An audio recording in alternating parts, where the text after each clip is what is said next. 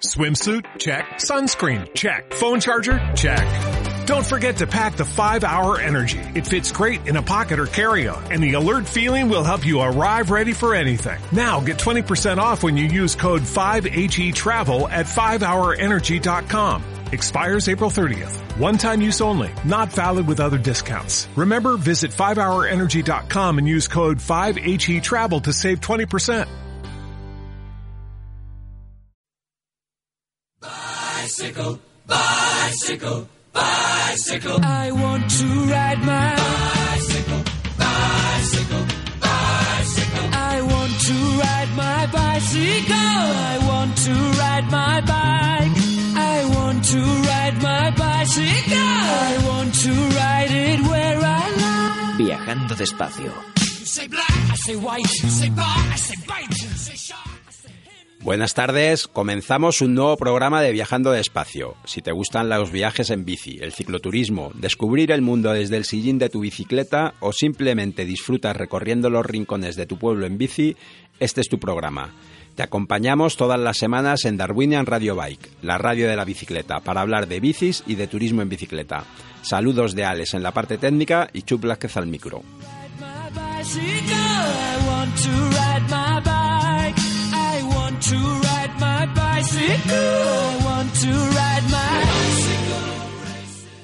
Hoy en Viajando Despacio llegamos al programa número 100 y queremos daros las gracias por haberlo hecho posible. Llevamos dos años viajando juntos, con esta propuesta que cumple ya dos añitos en Darwinian Radio Bike, nuestro programa Viajando Despacio. Para este programa os traemos unos contenidos muy especiales, pero antes de ellos queremos contaros algunos anuncios de las convocatorias que llegan ahora que se va acabando el verano.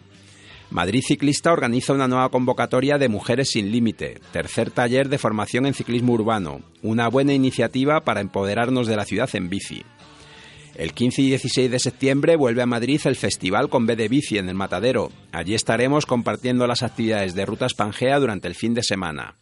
Ese mismo fin de semana también comienza la feria Bike Brussels. También estaremos allí ofreciendo las posibilidades de España para el turismo en bicicleta. Además, el próximo 11 de septiembre en Castejón de Sos, Huesca, se celebrará la segunda edición de la Jornada de Turismo Sostenible y Bici de Montaña. Hoy Javier García, su organizador, nos dará más detalles. Y por último, anunciaros también que para finales de mes, del 26 al 28 de septiembre, estaremos en la conferencia Eurovelo y Cicloturismo, en Limburg, ese rinconcito de Bélgica limítrofe con Holanda y Alemania y que es un paraíso para los cicloturistas europeos. Y ahora sí, vamos con los contenidos de esta semana.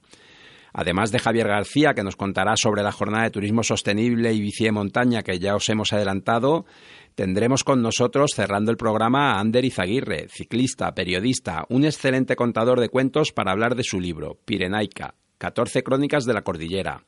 Ander repasa en 14 etapas desde San Sebastián hasta Creus una ruta en bicicleta de carretera por los Pirineos, donde pone voz al paisaje, el paisanaje y a la historia para ofrecernos un relato lleno de vida. Y acabamos con alguien con quien teníamos muchas, muchas ganas de hablar. Una persona que despertó en muchos de nosotros las ganas de viajar en bici. Un referente en el mundo de los viajes en bicicleta. Tendremos con nosotros a Bernard Magnulus. Bernard dio la vuelta al mundo durante cinco años en los años 80 del siglo XX. Para ayudarnos en la entrevista tenemos con nosotros a Thibaut d'Orléans para poder hacer la traducción del francés. ¿Nos acompañas en nuestro viaje?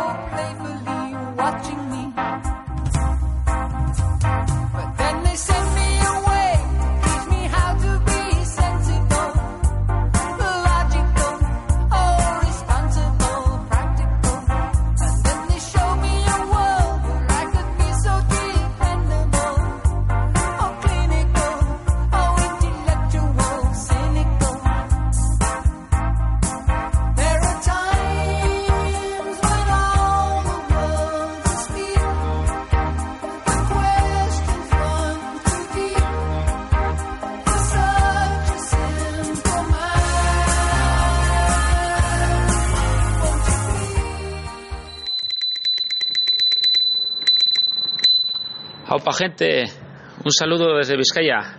Mi nombre es Siri y bueno, agradeceros eh, lo que aportáis en vuestro programa pues a esta gran tribu, ¿no? Que es eh, la tribu de la bicicleta. Y bueno, personalmente la bici siempre ha estado presente en mi vida, pues desde creo, por circunstancias de la vida pues eh, la partí un poquito. Y un día enredando así por internet, internet pues os, os encontré. Y bueno, poco a poco deciros pues, que, me estáis envenenando, envenenando de fiebre por la bici otra vez. fiebre sana, ¿eh? O sea, eso, es- eso está claro. Eh, alguna pequeña excursión ya he hecho. Y bueno, alforjas y perro tengo incluido. Y bueno, eh, deciros que, que ilusionéis a la gente y que bueno, que se os aprecia desde aquí y como decimos aquí, pues eh, cada Andibet, un gran, un gran abrazo a toda esta familia. Un saludo. Hola amigos de Viajando Despacio, Eh, felicidades por vuestro programa. Eh, nada, me llamo José Ramón, tengo 49 años, eh, soy de Baracaldo y bueno, y llevo un par de meses oyendo vuestro programa así por el iVoox, cuando pillo y, y bueno, y lo veo que ha salido el programa y tal, lo, lo suelo escuchar.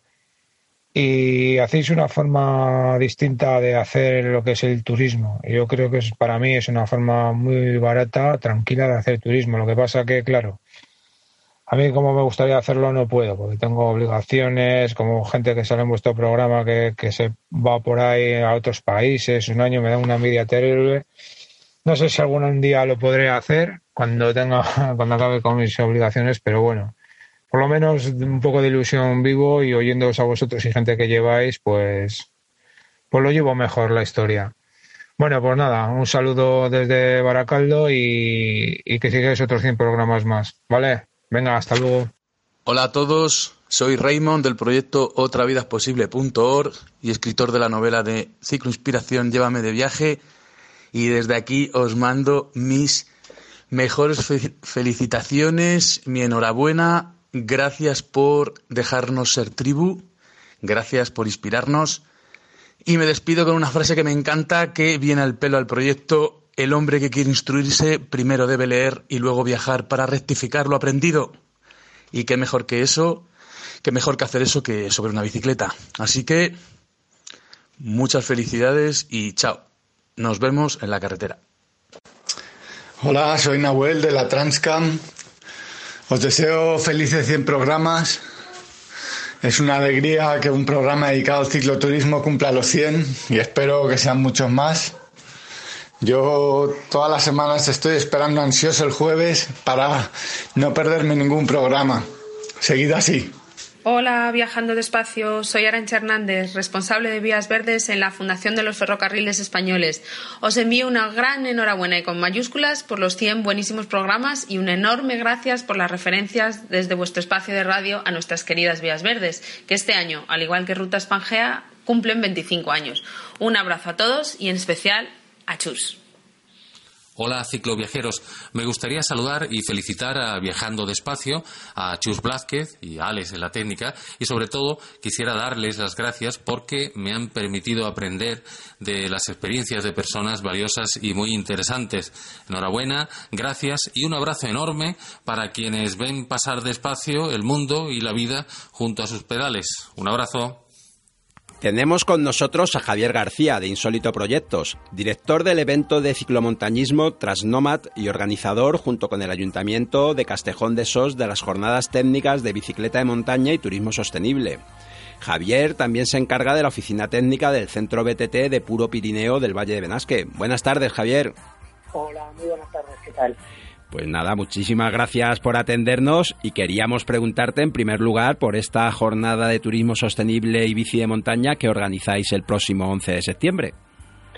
Pues bueno, eh, el evento se enmarca dentro de Trasnomad, ya es nuestra segunda edición y bueno, en un intento de promover eh, la reflexión y también el diálogo abierto con, con la administración ambiental, sobre todo, porque la turística no- nos apoya para, buscar soluciones a, ciertos problemas que, como ya sabéis, pues siempre surgen ¿no? con, con- cualquier actividad y más como con la bicicleta de montaña que ahora mismo pues vive un momento pues muy dulce en cuanto a impacto económico en los destinos y también a número de usuarios, pero bueno, eso conlleva también alguna serie de, de conflictos como lo que es el uso compartido de los senderos, la propia regulación de la actividad y de las empresas eh, que hacen usos de remontes mecánicos, en fin, hay, hay ciertas cosas que ahora mismo pues eh, se tienen que hablar un poco en profundidad y que queremos plantear eh, en estas jornadas que se van a hacer en Castejón de Sos el día 11, pues para buscar soluciones y quizá pues eh, hablar ya de lo que se avecina, que quizá es una regulación de, la actividad de la bicicleta de montaña, como ha pasado con otras actividades, como ha sido el barranquismo, como ha sido la escalada y bueno, y ahí esperamos que, que podamos cumplir ese objetivo, por lo menos abrir esa primera vía de, de comunicación. La verdad es que regulación, que, que para los usuarios también de la bici de montaña nunca nos ha parecido mal, ¿no? O sea, el, el problema a veces es la prohibición sin más, ¿no? Y, y sin estudiar caso por caso, ¿no? Eso es, es que corremos un, un grave riesgo y es que eh, tenemos que ser nosotros mismos los que busquemos fórmulas eh, pactadas y habladas con, la administración para, proponernos una autorregulación, porque en muchos de los casos, cuando esas regulaciones vienen por parte de la administración y, y muchas veces eh, por técnicos que no conocen al detalle cuál es nuestro nivel de actividad y bueno, pues que siempre nos asocian la bicicleta de montaña con que todos parece que hacemos descenso, que todos vamos atajando, que todos nos vamos a, a, a merendar a los, a los senderistas, pues conllevan pues prohibiciones que luego son muy difíciles de, de modificar, ¿no? Y sobre todo cuando ya nos metemos en planes de ordenación de parques naturales y ya no te digo pues de parques nacionales donde está prohibido ir en bicicleta de montaña por senderos, pues, pues bueno, es, es complicado. Entonces, antes de llegar a ese estadio, pues es importante hablar y, y- y buscar ese mecanismo de, de- de autorregulación. Y sin embargo, y tú lo comentabas muy bien, vivimos en un momento donde el impacto económico de la bici de montaña en determinadas zonas rurales está cambiando radicalmente las posibilidades de muchos destinos, ¿no? Zona Así es. Cero, el Valle de Benasque y muchísimos otros lugares en España se han encontrado en la bicicleta una posibilidad de, de lograr unos ingresos económicos que a veces son muy difíciles en las zonas rurales. Claro, y sobre todo que aquí, por ejemplo, en nuestra provincia de, Huesca, eh, ha supuesto un, motor económico importante en zonas, como dices, pues muy desfavorecidas, núcleos rurales que en épocas de otoño e invierno pues estaban vacías de, ocupación y ahora mismo pues hay una actividad bastante buena. Hablo de las zonas un poco más del prepirineo, como es la zona de Guara o como es la zona de, de zona de, Ainsa. Aquí en el Pirineo, pues normalmente la ocupación es más, más la zona de verano. Pero claro, eso nos lleva a que la parte empresarial y la parte turística, por supuesto que están apoyando por, por este producto turístico sin, sin fisuras, pero, pero bueno, claro, muchas veces eh, el apoyo del turismo, aunque sea a nivel de departamentos del gobierno de Aragón o de las comunidades autónomas, chocan con, con los planteamientos eh, de, las, de los departamentos de medio ambiente. Entonces, ahí es donde siempre estamos en una batalla continua de eh, la promoción turística versus la, convivencia o la conservación del medio natural. Y nosotros creemos que es perfectamente compatible y que los ciclistas, pues bueno, tenemos derechos, por supuesto, pero también tenemos obligaciones que tenemos que, que cumplir y respetar, ¿no? De convivencia con usuarios del monte, como ganaderos, cazadores, y sobre todo ser conscientes de que estamos desarrollando nuestra actividad pues en un medio natural pues sensible, ¿no? Muchas veces espacios naturales, parques naturales, y bueno, ahí habita fauna. Y, y bueno, ya lo sabes, ahí siempre, como en todos los colectivos, pues el gran porcentaje, somos muy conocedores y respetuosos, pero siempre hay un pequeño porcentaje que, que, que no cumple esas normas y nos hace mucho daño al resto. Entonces, con esas cosas yo creo que cada vez tenemos que ser más, más taxativos y más, más explícitos en, en, en, en denunciar determinado tipo de conductas o en decir esto no se puede. Desde luego que sí, ¿no? Y, y es y es responsabilidad también nuestra, ¿no? Como, como usuarios. Y te quería preguntar, Javier, también que nos, que nos cuentes un poco más sobre la Trasnomad. Mm. Pues mira, precisamente eh, la, promoción de Trasnomad es un evento de, de ciclomontañismo fue el primero que se hizo en España. Yo creo que también es un evento pionero a nivel de Europa, muy limitado a número de participantes. Son 80 plazas las que sacamos eh, anualmente que se desarrolla en cotas todos los días por encima de los 2.000 metros. Tiene un formato enduro en el sentido que los corredores pues salen de, del, del, punto del campamento base, porque se mueven en distintos campamentos bases, y bueno, pues tienen que igual andar pedaleando pues tres horas, incluso porteando una hora y media, dos horas para llegar a un collado, y desde ese collado, pues un tramo cronometrado, pues pasando por, por en este año, en esta edición, pues por Valle de Benasque, Valle de Arán, en fin, pues una prueba por de cuatro etapas, eh, 45, 50 kilómetros cada día, 1.800 metros de desnivel, que visita este año pues Valle de Benasque, Valdechistao y Valderán. La verdad es que a nosotros nos parece que pruebas como esta, iniciativas de este tipo, lo que demuestran es que es compatible, ¿no? Que es compatible conservar los valores del territorio y permitir también que haya una promoción turística diferente, un beneficio económico para las poblaciones locales que viven en estos lugares y, en definitiva, eso es lo que se busca con el turismo sostenible y el turismo responsable.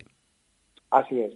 Pues es un poco también nuestra filosofía es lo que lo que queremos un poco también explicar, ¿no? La, la huella que, que, deja el evento, para que te hagas una idea, ¿no? anualmente el evento eh, invierte entre 6.000 y 8.000 euros de recuperación y mantenimiento de los caminos por los que pasamos. Esos caminos luego son utilizados no solo por ciclistas, sino por senderistas y por otra gente. Eh, nos preocupamos, yo creo que también, en dejar una pequeña huella en el territorio y sobre todo que es un evento que no que no permite tampoco a todo el mundo estar bajando continuamente, ¿no? Son recorridos de alta montaña, pues limitado para un, para una gente que realmente le gusta la aventura y por supuesto que es compatible. Y eso es una ventana del territorio y los vídeos de Trasnomas pues hacen que la gente pues vea las montañas, se anime a venir a nuestros destinos y que bueno, sea una herramienta buena de, promoción de, estas zonas. La verdad es que está claro que este tipo de cuestiones están cambiando incluso la percepción que se tiene de España como destino para el turismo en bicicleta a nivel europeo, ¿no? Nosotros que llevamos años yendo a muchas ferias europeas, la imagen que se tenía de España era muy distinta y, y, este tipo de cosas están haciendo que se perciba como un destino también muy propio para estas actividades más de ciclomontañismo. Eso es. Sí, ahora ya estamos eh, a un nivel competitivo muy alto, todo, toda España, ¿no? Y sobre todo eh, siempre nos hemos considerado como algo menos que otros grandes destinos, tipo, tipo los Alpes, ¿no? Y bueno, y ahora cada vez pues los valores añadidos que tiene también la, marca España, ¿por qué no? Porque los, tenemos y sobre todo, pues bueno, unas montañas con que no tengan la altura de, los Alpes, pero um, aquí cada vez viene más cliente internacional y, gente que ha andado mucho por todo el mundo, gente de Canadá, de Brasil, de Europa, y, aquí perciben ese, ese sentimiento todavía un poco de, de terreno natural, ¿no? Y poco antropizado y, bueno, y luego, pues por supuesto, pues el precio, el clima, la gastronomía, hay mucho valor asociado a España y que por supuesto pues, mucha gente de Europa pues ya tiene esa certeza de que puede venir a España, cosa que no pasaba hace 10 años, y encontrarse con recorridos eh, perfectamente señalizados, conservados y poder hacer su, práctica deportiva, ¿no? Y también, ya lo sabéis, se ha incrementado mucho el número de agencias que, ofertan sus viajes de todas las modalidades, ya no solo de travesía convencional o de, de rally BTT, sino también de enduro y de, otras modalidades. Y entonces, pues bueno, sí, yo creo que España está, está subiendo en muchos escalafones y está en el punto de mira y es destino de, de mucho cliente a nivel internacional. Desde luego que sí, y falta hacía, falta hacía porque el territorio tenía esos valores, había empresas ofertando servicios, pero le faltaba quizá esa proyección, ¿no? Y, y está muy sí, yo bien. Creo que lo, efectivamente, yo creo que lo que ha faltado ha sido realmente, pues, pues bueno, quizá una política eh, más seria, como, como se está haciendo, que hablo aquí el caso de la provincia de Huesca, de, de, bueno, pues, de creación de rutas, de mantenimiento, de una buena estrategia de promoción, de una buena estrategia de gestión. Se ha hecho mucha infraestructura en nuestro país, pero realmente pues, bueno, no ha tenido visibilidad. Luego asociar eventos a los destinos. En fin, creo que se ha hecho una buena, una buena política y, y sobre todo de calidad, ¿no? porque los clientes que, están viviendo, pues eh, se encuentran con, que, con comodidades, recorridos señalizados, esa seguridad que se demanda tanto en Europa como en Estados Unidos, pues la pueden tener, cosa que hace 10 años pues era más complicado. y una red de servicios adecuados. Ha incrementado muchísimo la cartera de servicios, tanto de guías como de bicicletas, como de alojamientos especializados, donde puedes meter tu bicicleta, tener los servicios. Entonces, bueno, ese- eso nos está ayudando mucho a, a- a captar y atraer cada vez más, más turismo internacional. Pero yo creo que la clave va un poco a que los destinos eh, se están poniendo las pilas, ya no en el sentido de crear infraestructuras, sino de mantenerlas y de hacer buenos planes de gestión y de, promoción turística. Seguro que sí, seguro que sí. Y lo bueno es que ya conocemos el camino, ¿no? Ya conocemos el camino de cómo se tiene que hacer. Y Javier, antes de acabar, te quería preguntar por algo que, que en los últimos meses también nos está generando aquí en el programa muchas preguntas, muchos comentarios. Imagino que tendrás una opinión formada en torno a la bici de montaña, pero la bici eléctrica. Ujú. Pues mira, eh, te puedo decir que mm, yo va a hacer la siguiente adquisición a nivel que me va a comprar de bicicleta, a nivel de, de trabajo, pues lógicamente a mí me supone, me dedico a hacer mucha auditoría de centros de BTT, mucha revisión de recorridos. Ayer estuve trabajando en zona cero eh, y bueno, lo que hicimos ayer por la tarde, si lo tengo que hacer con una bici convencional, me costaría un montón. A nivel de la polémica sobre el uso de las bicicletas de montaña eh, en, recorridos o en senderos, pues eh, yo creo que hay que hay que plantear también pues una regulación antes de que la administración entienda que puede ser un vehículo a motor que no lo es. Y no creo que haya que plantear tampoco recorridos alternativos para para e-bike, sino que bueno que las bicicletas son una ayuda, son una asistencia para tanto para gente que está igual en peor forma como para gente que está en muy alta forma pero prefiere pues bueno, tiene una disponibilidad de tiempo limitada, dos horas, tres horas y, prefiere pedalear. Ahora, ya nos metemos en un tema serio que ahí está responsabilizada la, la industria y el usuario, que es que realmente pues esas bicicletas pues tienen que cortar a, a 20 kilómetros por hora y no, se pueden ni, se deben trucar y, bueno, y hacer un uso responsable de, esas bicicletas. En mi caso personal, ya te digo que como herramienta de trabajo la necesito y va a ser mi siguiente adquisición.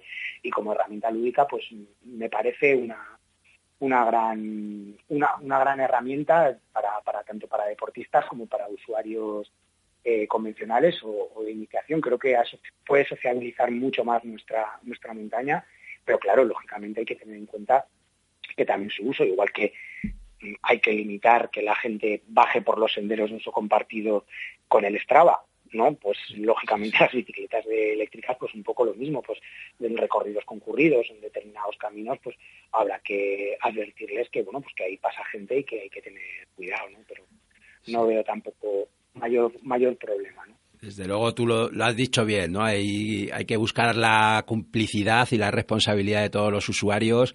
Este verano en Alpes para nosotros ha sido ya ver una eclosión que parece imparable, o sea, hay ya tantas bicis eléctricas como bicis convencionales y, y es una realidad que, que vamos a tener que convivir con ella, ¿no? Porque, porque está ahí.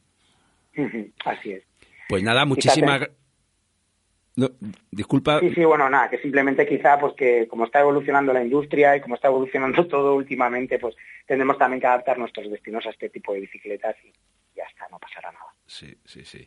Pues nada, como te decía, muchísimas gracias y, y que sea una jornada próspera y que haya un, un buen debate y, y se lleguen a acuerdos entre todas las partes. Eso esperamos. Muchísimas gracias a vosotros por, por vuestro interés y nada, os mantendremos informados. Perfecto, un saludo, hasta Un pronto. saludo. Chao. I want to ride my bicycle, bicycle, bicycle.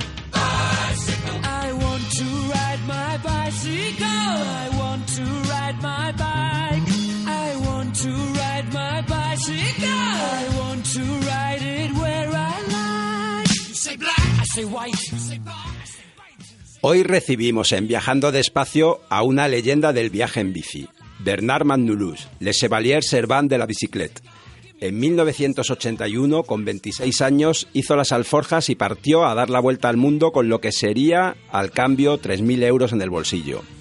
Desde Francia, pasando por España y Portugal, se dirigió al continente africano.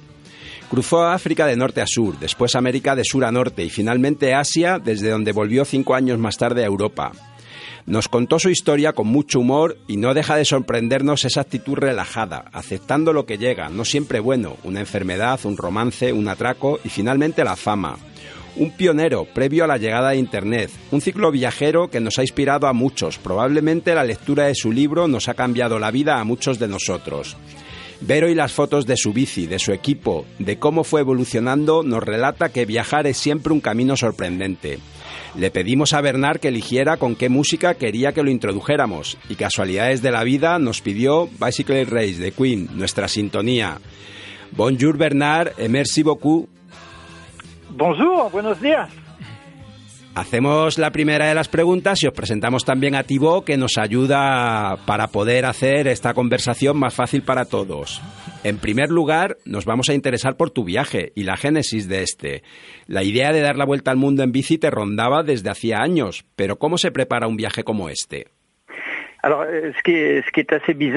Me rends Me parece extraño y, y ahora me doy cuenta de que la idea surgió durante una preparación y bueno, la, la mejor preparación para mí fue viajar por Europa. Y entonces cuando tenía 16 años me fui con mi hermano, que él tenía 14 años, y todavía me sorprende lo de pensar que nuestros padres no- nos dejaron hacer esto. Pues salimos los dos para un viaje en bici y en una semana pasamos por Suiza y por Italia. Y fue al volver cuando pensé que si yo, joven, sin experiencia y con muy poco dinero, fui capaz de cruzar tres fron- fronteras en la misma semana, ¿por qué no pensaría en dar la vuelta al mundo? Y también tuve otras experiencias con la bici que, que también me prepararon a la vuelta al mundo. Bernard, leímos en algún sitio que una de tus motivaciones fue la lectura del libro On the Road de Jack Kerouac, una manera distinta de, de recorrer el mundo también. Alors, euh, Kerouac, oui, c'est vrai que j'ai j'ai beaucoup Sí, Kerouac. Bueno, es verdad que sí, que tuve mucha estima para él, pero sobre todo como escritor. Es decir, que descubrí con él una manera poco convencional de contar, una manera muy autobiográfica. Pero sus viajes son bastante distintos de, de los míos. Él hacía mucho autostop. Yo, yo creo que, que los libros que me, inspiraron, que me han inspirado más para la bici fueron relatos de viajes en bici y particularmente el de Stevens, el primer hombre que dio la vuelta al mundo en bici. Y creo que fue en 1898. Que tu bici se llamara Rocinante tiene que ver con que tú te vieras un poco Don Quijote, activista, pacifista, contestatario. Sí, sí, era absolutamente eso. Cuando salí, a los 26 años, era comprometido en varios movimientos políticos, ecologistas y pacifistas. Y lo que es divertido es que más tarde descubrí que en francés, rocinante también era un sustantivo que se refiere a una vieja montura cansada. Es un sentido que ahora no se usa, pero le iba muy bien a mi bici, ya que en mis viajes anteriores por Europa me había dado cuenta de que cada problema, de que a cada problema mecánico que encontraba era una nueva aventura. Pues dar la vuelta al mundo, para dar la vuelta al mundo había pensado que más cansada sería mi bici, más disfrutaría. ¿Nos podrías contar cómo pudiste financiar ese viaje en aquella época? Yo reconozco que recuerdo con cariño al leer tu libro tu comentario de la importancia de la paleta de albañil en tu equipaje. oui, oui, oui, c'est vrai Sí, que sí, claro. Es verdad que salí con bastante poco dinero. Vendí mi coche, lo que representaba 20.000 francs, 3.000 euros. Y para hablar de 20.000 francs se decía dos ladrillos. Y como era albañil, un periodista hizo un juego de palabras bastante difícil de traducir en castellano, me imagino, pues había titulado su artículo así. Un albañil se escapa con dos ladri- ladrillos. Y pues mi paleta de albañil, que es la característica de mi oficio, que me permitió ser contratado en Grecia para arreglar la fachada de una casa y ya que y también me servía de, de herramienta. y ya que dormía afuera podía nivelar el suelo gracias a mi paleta y también pensé que podía servir como un arma ya que es cortante. Bueno, claro, nunca tuve que usarla como un arma. Y bueno, lo de financiar la vuelta al mundo lo he hecho durante el viaje, ya que después de albañil en Grecia he sido instalador de empapelado en Sudáfrica, recogí el café en Costa Rica y sobre todo he hecho muchas conferencias en Estados Unidos, he vendido artículos a periódicos y bueno, todo esto combinado me permitió financiar el viaje. Al empezar una vuelta al mundo en bici como la tuya, imagino que habría algunos miedos. Hemos leído que recuerdas como lo más duro y salvaje de tu viaje Sudán y el Tíbet. Pero imagino que al final también esos recuerdos muestran que esas partes difíciles también fueron las que más satisfacción te dieron. ¿Es así? Alors, c'est certainement les meilleurs souvenirs. Oh, sin duda son los mejores recuerdos, pero creo que salí siendo totalmente inconsciente. La, la única cosa que me preocupaba era, bueno, existen carreteras en África. Me parece que esto pone en evidencia mi nivel de conocimientos. Y la verdad es que sufre mucho del, del hecho de que no habían carreteras en, Su- en Sudán y, y de la mala calidad de las pistas en Tíbet. Pero yo salí con la filosofía siguiente. Ocurre lo que debe ocurrir. Más importantes serán las dificultades, más perfecto sería el viaje. Salí para aventura, eso es cierto. Aventuras que, que yo podría contar. Eso es mi tendencia literaria también. Ya antes me gustaba mucho contar por escrito lo que me pasaba. Y entonces, ya que me falta mucho la imaginación, contaba con esta vuelta al mundo para que, que me, que me diera la, la materia, el contenido más posible, más extraordinario posible. Y, y con peligro eventualmente. Eso, eso lo de peligro lo sabía, pero con la historia más increíble posible especialmente. Una pregunta importante para nosotros es ¿cómo se vuelve de un viaje como el que hiciste? ¿Es difícil volver? ¿Tuviste miedo de aburrirte? Alors non, non, absolument pas de, de peur. No, no, no, para nada, no tuve miedo de volver. Mi teoría es que si uno ha podido adaptarse a los países que ha atravesado y a veces hasta trabajar en estos países, bueno, eh, es fácil adaptarse a su propio país. Fue muy fácil y además hubo una especie de notoriedad que se añadió a todo esto, pues, pues no, me gustó mucho mi vuelta a casa. Hace 30 años leí tu libro Viajes con Rocinante. Ahora también tienes una película. La- los dos son muy interesantes y encontramos en ellos muchísimo humor. Tanto en el libro como en la película seguimos tu aventura y compartimos tu entusiasmo y tus inquietudes. Y nos da por pensar, ¿a veces pensaste en abandonar el viaje? ¿Pensaste en dejarlo? Euh. Bueno, muy pocas veces, pero sí que ocurrió. Sobre todo al terminar un continente, como en el Cabo de Buena Esperanza, en Sudáfrica, la bici se convertía en algo inútil. Son momentos en los que no me sentí bien para seguir adelante.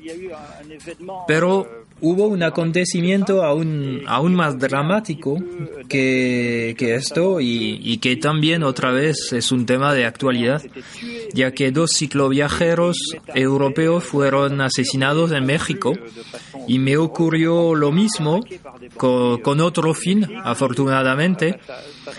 He sido atacado por, por bandidos en México. Pasó en dos episodios.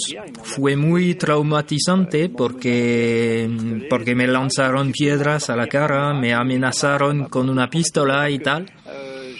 Pude deshacerme, fue, fue un milagro, pero me traumatizó muchísimo porque, porque tenía cuidado en las ciudades, pero no tanto en el campo.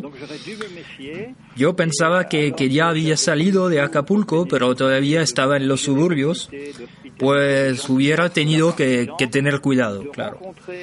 Y bueno, hasta este acontecimiento había recibido mucha generosidad, mucha hospitalidad, amabilidad por parte de la gente.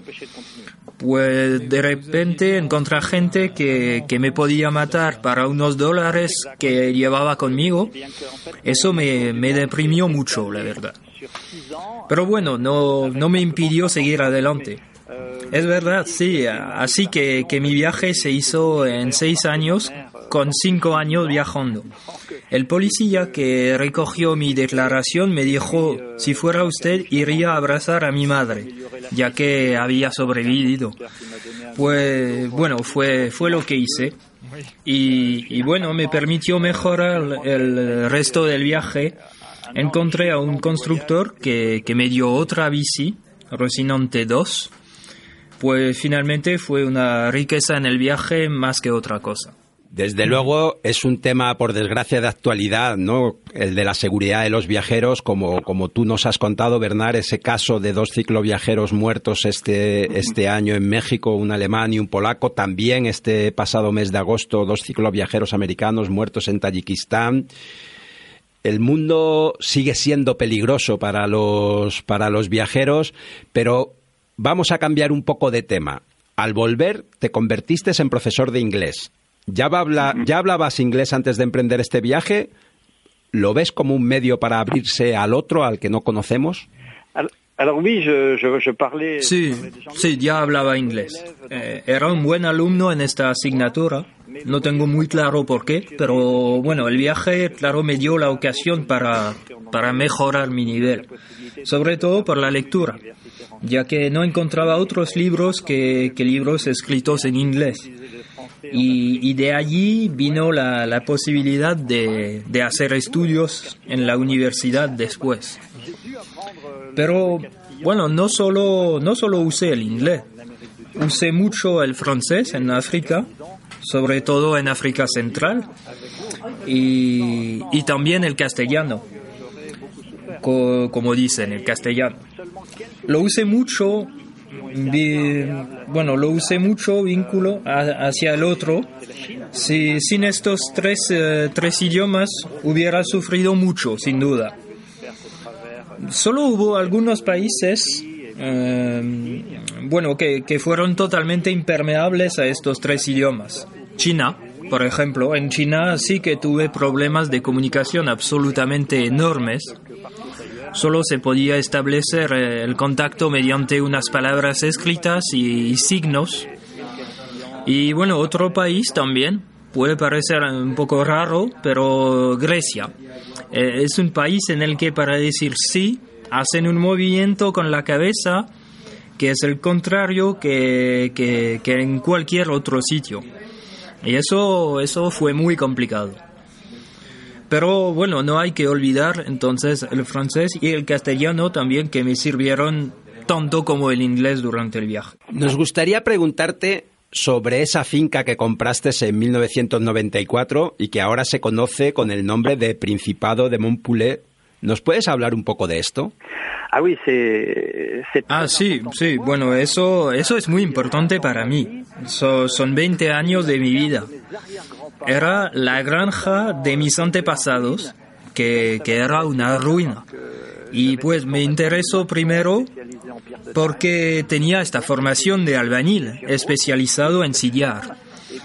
Pues construye de nuevo esta finca y como está rodeada de 10 hectáreas de tierra, me, me dio a pensar esta superficie en una especie de, de estado soberano. Pues lo he autoproclamado Principado de Montpoulet y, y finalmente, bueno, no, no hice otra cosa que lo que se hizo en Mónaco, ya que allí también es un principado autoproclamado. Y bueno, aquí, aquí divirtió mucha gente Le gustó hasta a las autoridades y ahora hasta mi pasaporte lleva la mención Principado de Montpoulet. Y también se convirtió en una denominación comercial, ya que mi esposa usa el edificio como casa de huéspedes y casa rural. Sí, Montpoulet es el nombre de- del sitio. Perfectamente auténtico. La etimología la conocen muy bien los que se dedican a esto. La primera sílaba es como un monte y poulet deriva del griego pollion, que en latín produjo pollium, y puy. Puy es una montaña en antiguo francés que derivó en puyer, puyé y poulet. Eh, es una tautología, es decir, el pequeño monte, finalmente. Encontramos esto desde, desde el catastro napoleónico para, para referirse a nuestra casa. Y ahora entendemos que es un- una casa rural, una casa de huéspedes, y para ti es un medio de seguir en contacto con el viaje, de seguir dando la vuelta al mundo en cierto modo. Ahora es la gente la que llega hasta donde estás tú. Ah oui, Sí, sí, claro, e- es verdad. Es una muy buena imagen. Me gusta mucho pensar que ahora estoy en la situación opuesta a la que vivía cuando estaba de viaje. Durante mis viajes encontré personas que, que gestionaban hoteles, casas rurales y, y ahora estoy en la situación contraria. Bueno, sin embargo, no recibimos muchos extranjeros, son, son muchos europeos, europeos del norte y, y franceses. Pero eh, es verdad, eh, es un poco como si, si estuviera en la situación opuesta a la de- del viajero, absolutamente. Muchas gracias, Bernard. Vamos a finalizar aquí la entrevista. Una vez más os aconsejamos a todos la lectura de Viajes con Rocinante. No está disponible ahora mismo el libro en castellano, está descatalogado, pero sí, sí está disponible en francés y lo podéis encontrar. Y también os aconsejamos la película que se llama Las aventuras de Rocinante y que la podéis encontrar en YouTube. Merci beaucoup à vous. euh, muchas gracias. Muchas plaisir. gracias. Grand plaisir. Merci. Merci beaucoup. Au revoir, merci. Au revoir. Au Bonne revoir. journée.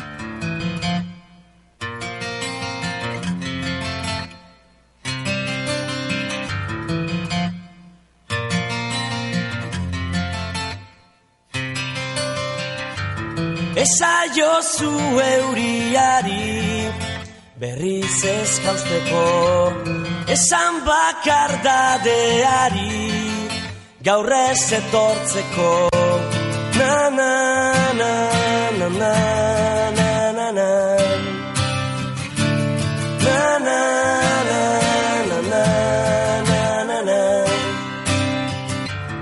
Eusten nauen soka zara Teitotzen nauena Ametxak sortu zizkidana Galtzen dituena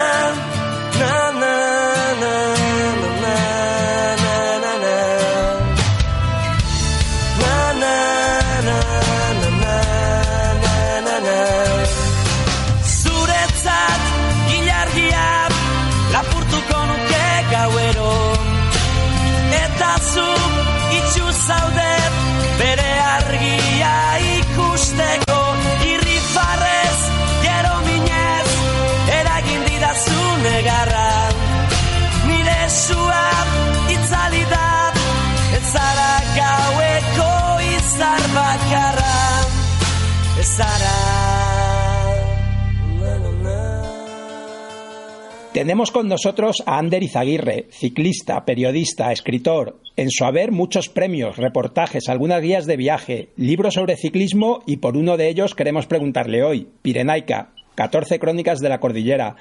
Buenas tardes, Ander. Hola, buenas tardes. Muchas gracias por atendernos y, y vemos y leyendo sobre ti, tú dejaste de ser ciclista, pero, pero sigues muy relacionado con la bicicleta. Yo hubiera querido ser ciclista, pero como no me daba para más, yo competí hasta los 20 años, pues me tuve que conformar con ser escritor, ¿no? Así que, pero bueno, sí que, sí que sigo utilizando la bicicleta para mil cosas, pues porque me encanta andar en bici, me voy de viaje, salgo los fines de semana, incluso en este caso a veces eh, para escribir, ¿no? Yo quería hacer un, un libro de crónicas, bueno, eh, contadas eh, a través de un viaje en bicicleta. Bueno, sobre eso he leído que, que tú con este has escrito un falso libro de viajes. Bueno, no, no sé muy bien por qué, a qué se refiere. Bueno, es un, es un libro de viajes, lo que no, lo que no es es un relato de mi viaje. Eh, yo no pongo el foco en lo que yo hago, ¿no? Yo quería contar crónicas del Pirineo. Yo soy periodista y me gusta contar historias de otros, ¿no? De, lo, de cómo vive la gente del Pirineo, de por qué eh, las montañas son ahora como son, qué historia han tenido y todas esas crónicas, sea, pues puedo hablar o de, del oso del Valle de Arán, o puedo hablar de, los esclavos de franquismo que construyeron carreteras y voy hilando esos temas, sí, con un narrador que va en bici, que soy yo, y bueno, pues que va haciendo algún comentario, alguna ocurrencia, algún disparate, pero bueno, el, eh, digamos que es una colección de crónicas pirenaicas, ¿no? La verdad es que para nosotros en este programa, que lo que nos gusta es hablar de viajes en bici, creemos que ese viaje en bici al final te permite ir a un ritmo que te permite eh, relacionarte bien con esos lugares por los que pasas. Claro, yo quería hacer eso a esa velocidad. A mí me encanta viajar en bici, poner unas alforjitas y, pues esa sensación de autonomía y libertad que conocemos bien, ¿no? Eh, bueno, eso es una gozada. Y aparte, como tra- para el trabajo periodístico, pues también está muy bien, porque te permite desplazarte lo suficiente para, para hacer un viaje y a la vez, bueno, yo era un viaje muy tranquilo y yo quería, además quería contar lo que hay detrás, por ejemplo, de las carreteras que, que son muy habituales, ¿no? Pues eh, eh, yo qué sé, hacer la Transpirenaica en bici es un clásico, mucha gente lo ha hecho, yo he hecho, he recorrido muchas veces por los puertos míticos del Tour, por ejemplo, pero yo quería contar qué había detrás, eh, pues, eh, quién había hecho esas carreteras y por qué, cómo era la gente que vivía allí antes y cómo es la gente que vive ahora. Me parece que viajar en bici te ayuda también a ver más allá del... ves el paisaje, pero si conoces las historias del lugar, ves mucho más allá, ¿no?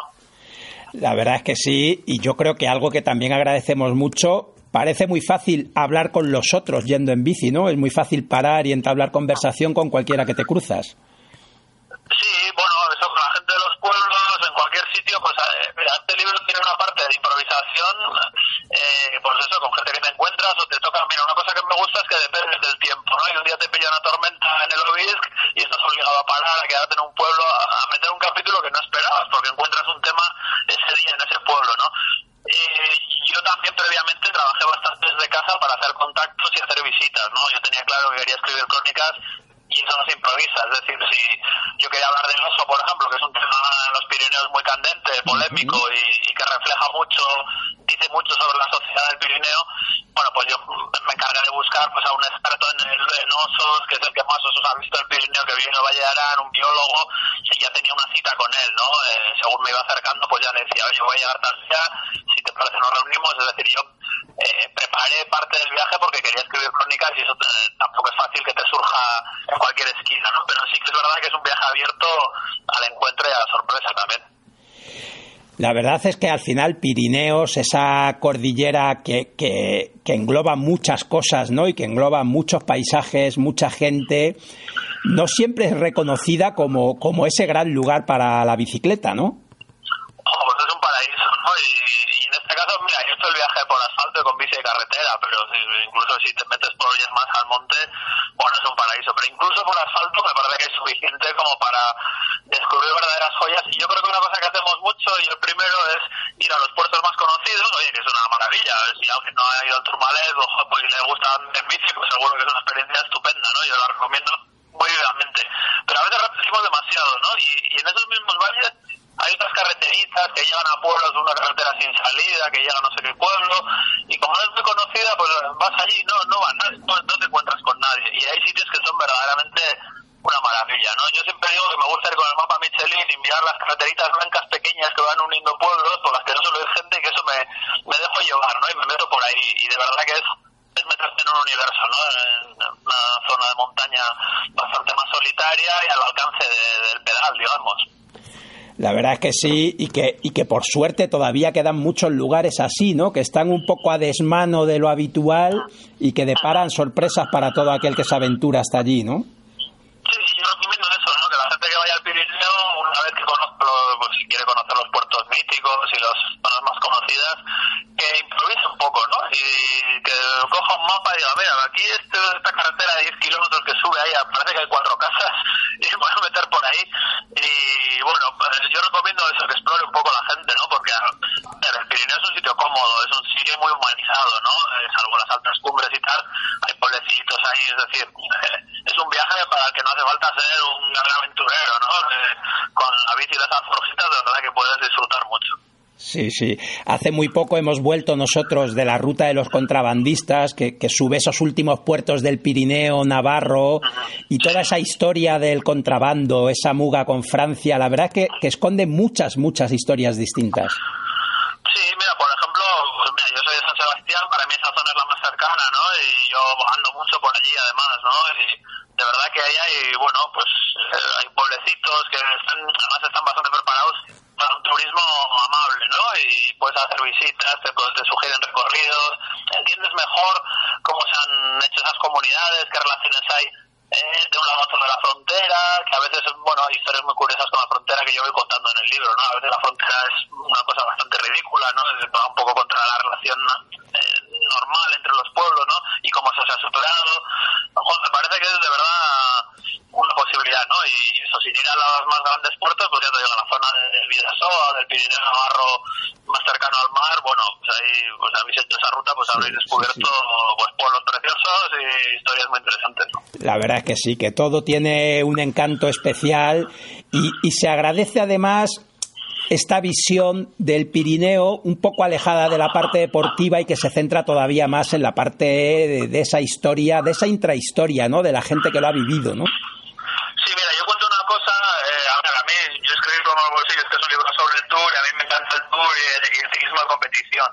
Pero llega un momento que dices, bueno, a ver, hay algo más que eso, ¿no? Eh, hay una foto que yo creo que es mi foto favorita del tour, que es de 1913. Se ve a un ciclista llevando la bici a mano, porque vamos, a, va a pie porque no puede subir ese cacho puerto por ese camino de tierra. Y hay cinco chavales muy jóvenes mirándolo flipando, son pastores de 10 o 12 años, ¿no?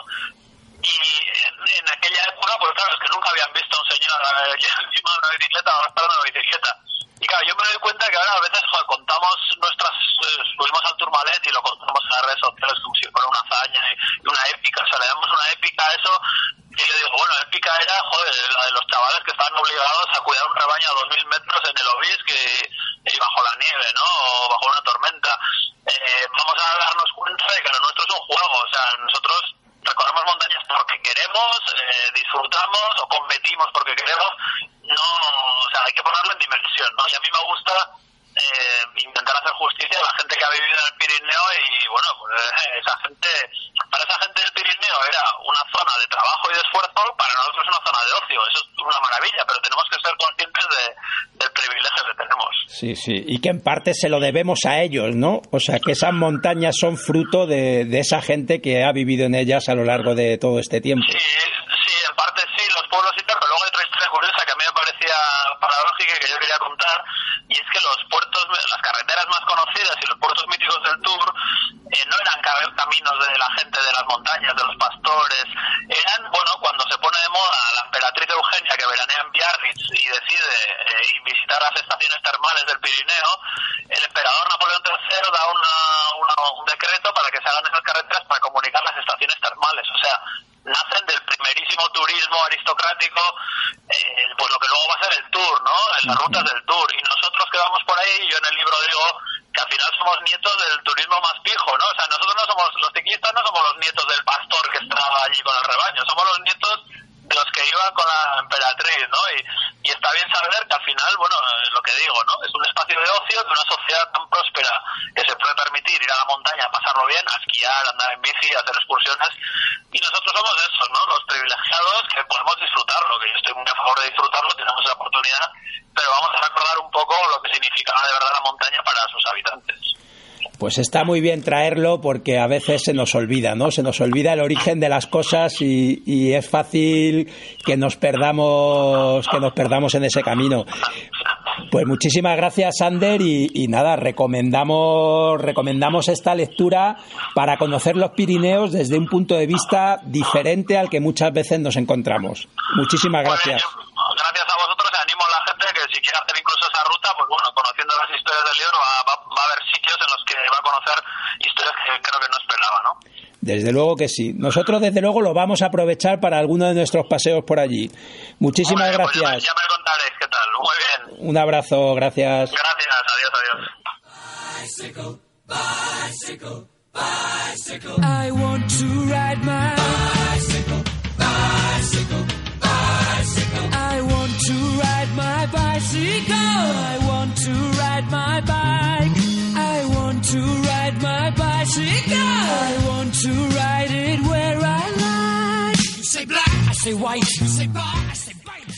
Como siempre, un placer compartir este tiempo de radio. Recuerda, no vamos en bici para añadir días a nuestra vida, sino para añadir vida a nuestros días. Si no te quieres perder ningún programa de Viajando Despacio, suscríbete al podcast en iTunes o iVoox y por favor, déjanos un comentario si te gusta el programa. De esta forma nos ayudas a que podamos seguir llegando a más amantes de los viajes en bici.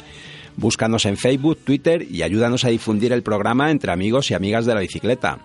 Seguro que muchos de vosotros habéis disfrutado de la bici este verano y habéis hecho viajes por cualquier lugar de este mundo. Por favor, si te apetece contactar con nosotros para contárnoslo, puedes escribirnos a viajandodespacio@rutaspangea.com. Viajando Despacio ha contado con la participación en la parte técnica de Alex. Muchas gracias, Alex. Y gracias a todos vosotros por haber llegado hasta aquí. Viajando Despacio te espera los jueves de 7 a 8 de la tarde. Hasta la semana que viene. Un saludo viajero y a dar pedales.